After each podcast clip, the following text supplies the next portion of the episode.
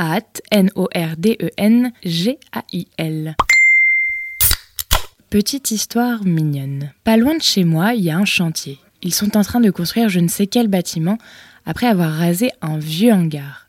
Ça fait bien deux mois que les ouvriers du bâtiment sont là, tous les jours, à suer dans la poussière juste à côté de la route. Et tous les jours, il y a un petit papy qui habite à 200 mètres qui vient les voir.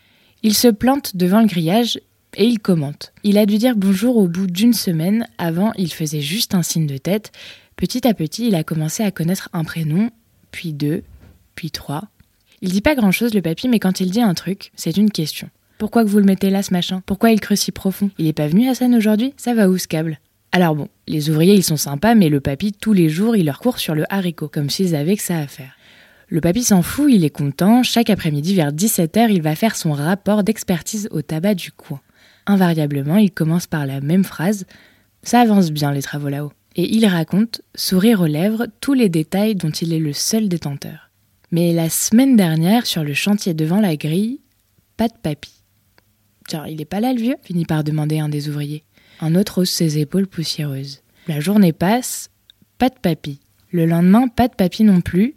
Les ouvriers ne disent rien mais fixent la ruelle par laquelle ce vieux relou arrive d'habitude. Rien.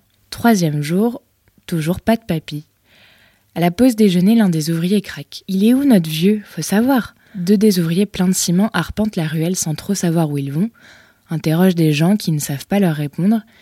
À force de tourner, ils finissent au tabac. Le buraliste s'exclame. Bébert? Mais oui, je le connais. Il a fait un malaise. Il leur file l'adresse de Bébert, qui le lendemain soir voit débarquer chez lui toute l'équipe du chantier avec une bouteille de rouge. Ah ben ça, dit Bébert qui galère pour ne pas pleurer. Faut vous porter les nouvelles à domicile maintenant, lui dit Hassan. Et maintenant, Bébert raconte tous les soirs cette histoire au tabac, en plus de donner des nouvelles de l'avancée du chantier. Hashtag End.